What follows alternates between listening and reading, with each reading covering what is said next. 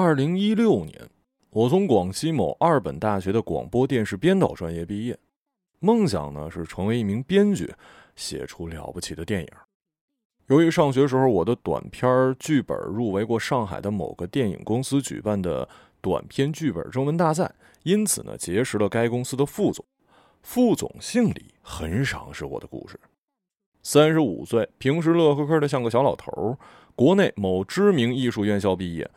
我对他很有好感，很崇拜他，因此，当他邀请刚刚毕业、正在找工作的我去做编剧时，我便欣然来到上海，开始了我的电影追梦之旅。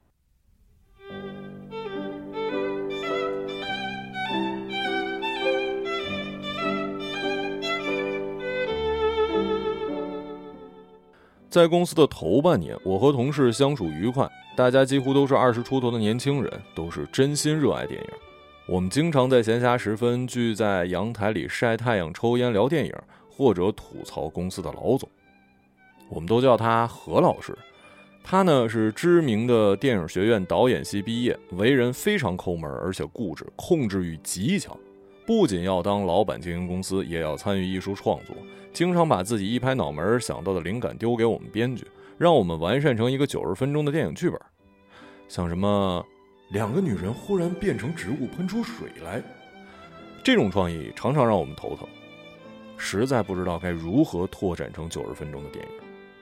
编剧卡住的时候，何老师就会把公司的导演小北、摄影师阿强、制片人龙哥，甚至是海报设计师侯爷叫到一起头脑风暴。大家一起焦灼了一个下午，仍然不知道怎么把变成植物喷水的女人扩展成长篇。阿强悄悄问我：“好好的为什么要变成植物喷水啊？”我说：“我他妈怎么知道啊？”最后还是海报设计师侯爷脑子灵，他对何老师说：“让他们喷九十分钟水，不就得了吗？”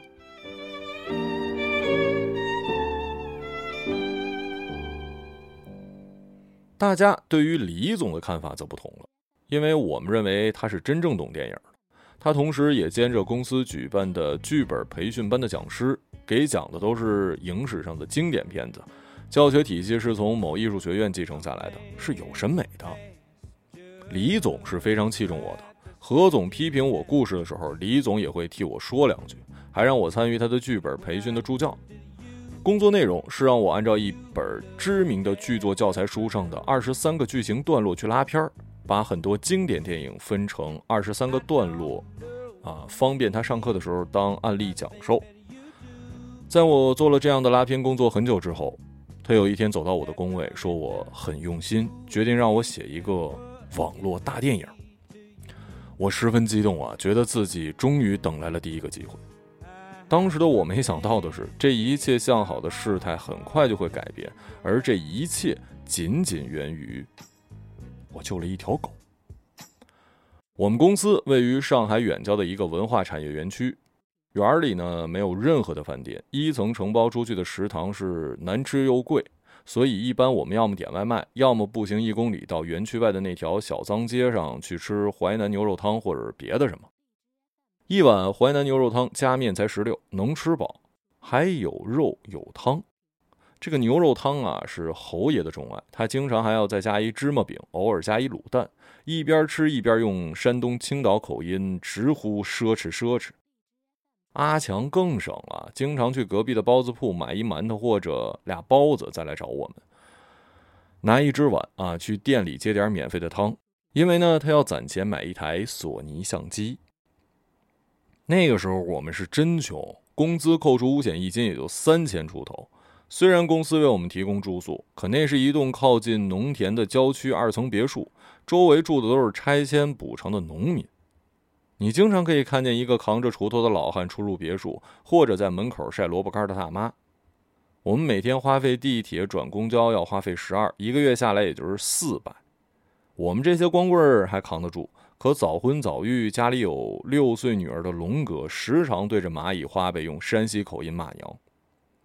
一次我去房间找他，推门人不在，满屋子的艾灸味儿。龙哥腰椎不好，常年给自己艾灸，最后我发现他一个人躺在别墅门口抽烟玩王者荣耀。他跟我说：“我带不动了。我说带不动就别玩了，回去聊剧本呗。我想了个故事，贼牛逼。不是啊，我想离婚了。你说我结婚这么早干什么？我他妈还没有三十呢，过的是什么日子呀？放心，你迟早成为大制片，我会成为大编剧，侯爷成为知名的海报设计师，阿强会比杜可风还牛逼，小北会是牛逼的导演。到时候我们一人给你娃包一红包，就支棱起来了。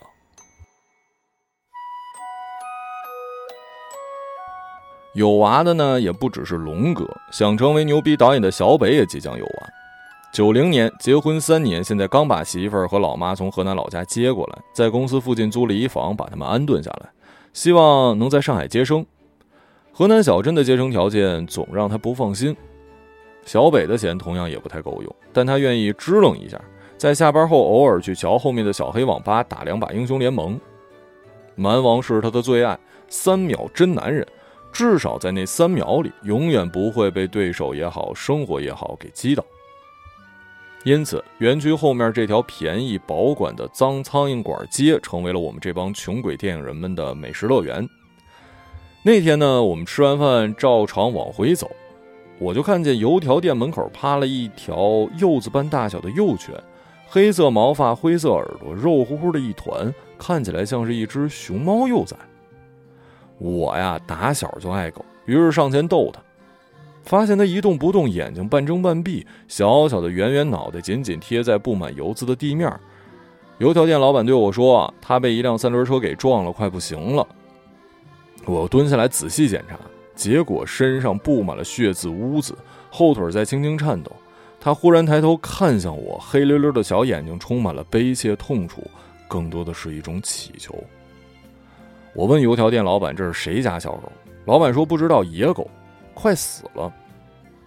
我的心里升起了一股巨大的怜悯，当即问老板要了一箱子，把它装起来带走了。路上，龙哥问我要把它养起来吗？我说没想好。我确实没想好，我只是觉得不能就这么让它躺在路中间，不能见死不救啊。至于怎么救，救了怎么办，我没想好。管球呢，多麻烦啊！哎呀，先抬回去再说吧。我把小狗带回了公司，把它放在工位旁，给它弄了点水跟火腿肠，可它似乎没有力气吃。同事们都围过来夸小狗可爱。当他们得知是一条被车撞了濒死的小狗，都表达了怜悯和同情，也对我的行为表示了赞许。我心想，真好啊，大家都很有爱心，都很支持我，我做对了。这个时候，公司要举行周一下午的例会，无非是一些事务性的交代。我心想着那只小狗的死活，它能挺过去吗？接下来我要怎么办啊？它好像不吃东西，它会死吗？要送去宠物医院吗？我的钱够救它回来的吗？这些仅凭着一腔热血就把狗狗抬回来时没有思考过的现实问题，此时一股脑的钻了出来。散会后，我直奔工位，却发现纸箱没了，小狗不见了。我以为它好了，跑到什么地方去玩，于是四下寻找，找遍犄角旮旯都没有。我忽然反应过来，怎么纸箱也没了？不会是被保洁阿姨扔了吧？我跑去问保洁，她说没看见。这个时候，李总把我叫到办公室，笑眯眯的，哼，他已经知道我救了一条狗，并将其带到公司来了这件事儿，先夸我爱心，然后对我说。小狗呢，已经被我女朋友送到救助流浪狗的朋友那儿去了。他来公司找我有事儿，正好看见你救的狗，就帮了你一把。我愣了一下，心想：把狗送去救治，怎么不先跟我打一招呼啊？这毕竟狗是我带回来的，怎么处置应该跟我商量一下吧。可是转念一想，也好，狗毕竟得救了。这个时候，李总又说：“但你要想清楚，他只是帮你把狗送去救治，费用方面还得你出。”毕竟是你救的狗，我有点没缓过来。说实话，我心里并没有想好，我对这条狗要不要救到底呢？李总，贵吗？这事儿我不懂啊，我还有很多公司的事要忙。我把我女朋友微信推你，你们联系一下。还有就是啊，救狗是好事，你做的挺好。我知道后一句李总肯定是真心的，因为他也养了一条边牧，五岁了，他对待狗像对亲人似的。我的思绪混乱，加上了李总女友的微信。刚说明来意，李总女友的数条微信就来了，语音的尽头是一个微信名片。他的意思是，他看见我救回来的那条小狗不吃不喝，估计挺不了多久，担心小狗随时会死，就联系了专门做流浪狗救助的朋友来取走。他让我联系这个人，说救狗的费用方面，我可以跟这个朋友聊。目前是他垫付的，小狗目前被送去了这个朋友朋友的宠物医院，价格从优，不会太贵。这个救助流浪狗的朋友名叫小 Q。小 Q 也是首先肯定我做了一件好事儿啊！他说他常年做流浪狗的救助，还给我看了他的流浪站视频。视频里呢，一个郊区的小院子用铁丝网隔成许多个狗笼，各种狗在其中吠叫。他告诉我，得亏我救得及时，小狗的肺被压碎了，后腿也骨折了，现在经过救治已经稳定下来，但是仍要住在保温箱一段时间。如果不住保温箱，随时可能会死。我为小狗活下来高兴，但也担忧起了治疗费用。我委婉地问了费用，表示我现在经济不宽裕，如果是几百还能接受，多了我就难以承受了。小 Q 听了好像有点生气，说他一年救助近百只狗都没诉苦，我就一只就不行了。我感觉人生第一次体会到了“道德绑架”这个词的真切温度。我耐心的跟小 Q 解释，我当时其实也没想好，他就更生气了。他说：“你没想好，你救什么呀？”唉，我哑口无言。最后，他也平复了一下情绪，说：“宠物医院是他朋友开的，会给我打折，应该不会太贵。”我说：“超一千，我就真没办法了。”他冷冷地说：“到时候再说吧。”此后几天，他也没有主动找我。我问过一次小 Q 关于小狗的现状问题，他给我发了一个宠物医院的地址，说：“你可以自己去看。”我找到了宠物医院，说明来意。护士呢，把我领到一个保温箱前，我再一次看到了那条小狗。它的状态已经比此前好多了，勉强能站立。见到我还冲我摇尾巴，圆圆的小脑袋朝我摇个不停，可爱极了。那一刻，我心想，花个几百也值了，跟阿强一起吃一段时间包子就成了呗。又过了几天，小 Q 跟我说，小狗的病情稳定了，可以去接它出院了。我问费用呢？他发来了一张账单的照片。那张账单简直像是零番那么长，最后的总价近四千块钱，我一下子呆住了。我着急的给他发语音说：“不是说好了一千之内吗？我是真没那么多钱啊！”他十分气愤：“你又不想出钱，又想救狗，你这什么意思啊？难道狗救了一半扔回街上，让它继续死掉啊？”可是狗送给你的时候我就说了，我只有这钱，超过这钱超出我能力范围，我没办法呀。这已经不是你一个人的事了，你知道吗我愣住了，开始思考这件事是从什么时候开始变得不是我一个人的事儿行，这事你别管了。他说完就把我给删了。接下来几天写剧本，我时常走神，老在想这件事为什么变成这样？为什么我救了一条狗却被人骂？我当初是不是真的不应该救那条狗？和此前路过他身旁视而不见的人一样，任由他死在大街上？我到底是一个善良的人吗？我有能力去善良吗？那些路过视而不见的人是冷漠，还是知道自己没有善良的能力？我正想着，李总把我叫到办公室，他双手揣兜，先是询问我网大剧本创作情况，又问了我最近在公司的日常，还是如往常一样亲切。随后，他话锋一转，问起了那条狗的事儿。我心里咯噔一下，有种不好的预感，于是简单的将小 Q 删除我的事儿说了一遍。小张啊。我觉得呢，男人就要有些担当。你救了狗，就要自己负起这个责任，不能让其他人帮你负责，是不是？你觉得呢？我一下子明白现在的处境。李总是让我来出钱的，只是他给我留了面子跟余地。我思索了一下，从某种程度上来说，李总说的是对的。李总女友和小 Q 也确实在帮我。如果我不救这条狗，就什么事儿都不会有。更为现实的考虑是，如果我拒绝，以后我恐怕很难在这里待下去。我喜欢这份工作，我喜欢我的同事，我还有一部正在创作的剧本，我相信它会很好。我不愿意失去一切，所以我不能说不，即使我也不知道这四千块钱怎么办。于是我答应了出钱。下一秒，李总立即将他一直放在兜里的手抽了出来，一张长长的、如同零番那么长的账单放在了桌子上。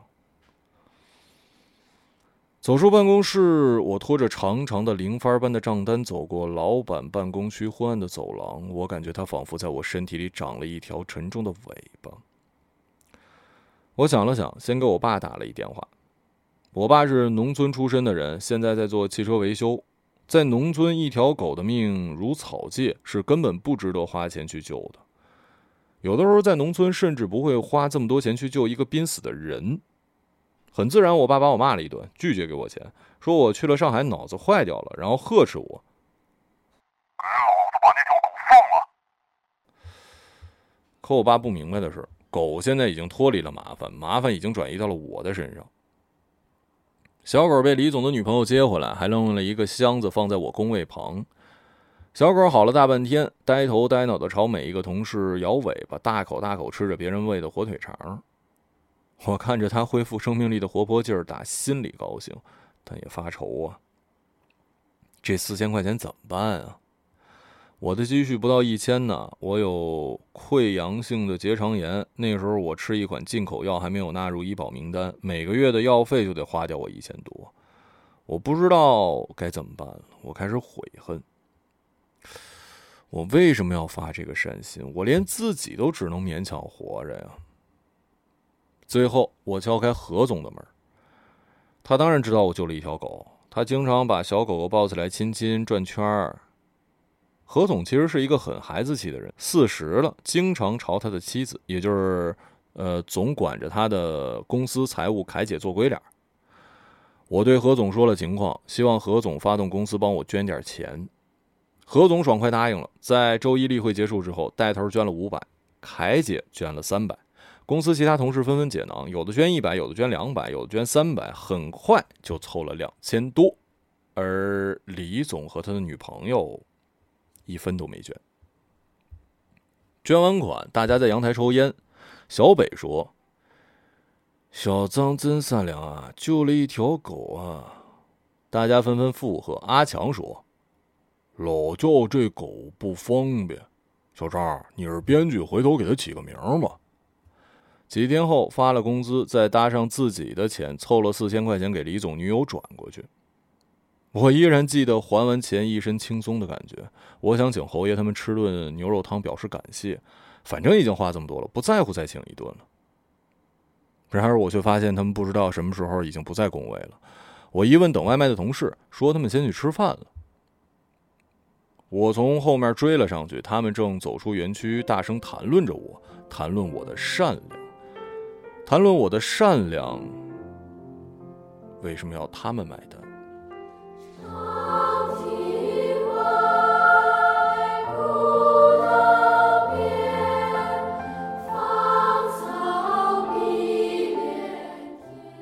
他们又不想救狗，他们连自己都快养不活了。谈论我让老板带头捐款，等于是发动了一场绑架。小北甚至引用了《让子弹飞》里黄四爷的台词：“出钱剿匪，我出多少，四大家族就必须出多少。”阿强模仿张麻子的口吻问龙哥：“师爷，做善事最要紧的是什么？”龙哥捏着鼻子：“募捐，募捐。”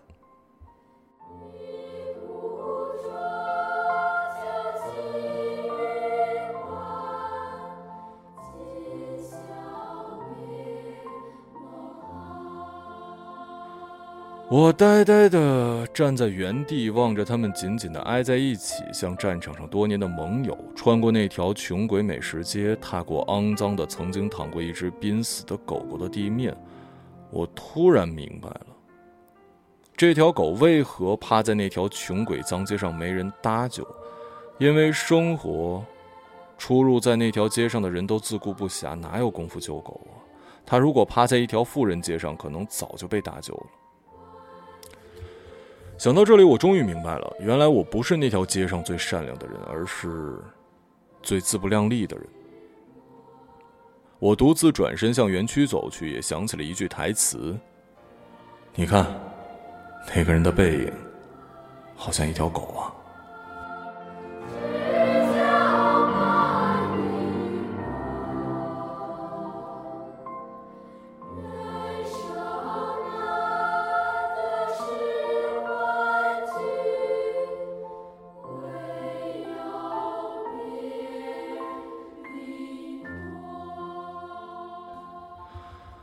后来我给小狗取了一个名字叫大圣。大圣不能放在公司养，也不方便长久养在宿舍，房东不让。我正愁怎么办的时候，在一次遛狗时被隔壁大爷看见了，对小狗可爱称赞不绝。我与大爷了解我的苦恼，大爷笑了，说他在沪嘉高速公路旁的公司当门卫，他们那儿需要一只看门狗，有吃有喝有狗窝，不会淋着冻着。我一想，这好啊，铁饭碗啊，于是就把四个月大的大圣送给了大爷。大圣走之后，电影项目进入了忙碌的、焦灼的修改会议阶段。我一直不遗余力地按各方人员的意见修改，公司老板、导演、投资人、制片人的意见都要听，都要改。有时候大家的意见是打架的，但如果你不把谁的意见加进去，就是不尊重谁，谁也得罪不起。我不想再得罪一遍公司的谁了，只好一遍遍的改，改到最后面目全非，根本谈不上学生时期奉为理想的所谓的自我表达。这样反复开会修改，维持了半年。这半年，我偶尔去看大圣。有一次看他，距离送他出去已经隔了三个月。按照大爷给的地址走过去，发现门口果然有一条看门狗，是大圣。他已经长成了很大的一条，似乎一开始没认出我，朝我狂吠示警。我走近，他认出我了，一下子奔过来。在我脚下打滚，把肚皮露出来，爪子收起来，尾巴疯狂的扫地。我摸摸他的头，那一瞬间，觉得好像在无垠的上海终于交下了一个真心朋友。致所有顶天立地却平凡普通的。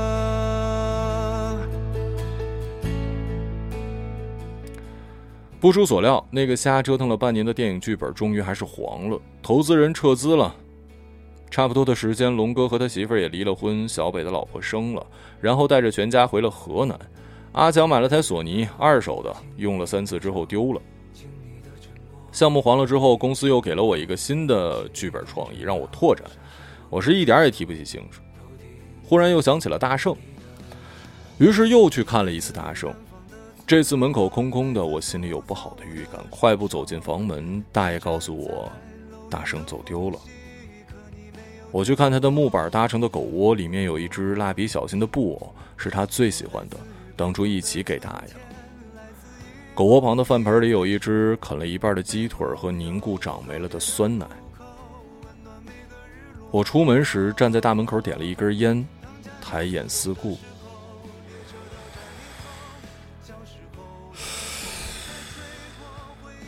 全是公路和尘土，在这寒冬的南方郊野，别说动物，连个植物也没有。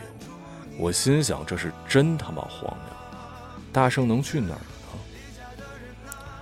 这个时候，一阵寒风直往我怀里钻，好像具有了某种动物的皮囊。头顶苍穹，努力的生活，无名的人啊，我敬你一杯酒。敬你的沉默和每一声怒吼，敬你弯着腰上山往高处走，头顶苍穹，努力的生活，无名的人啊。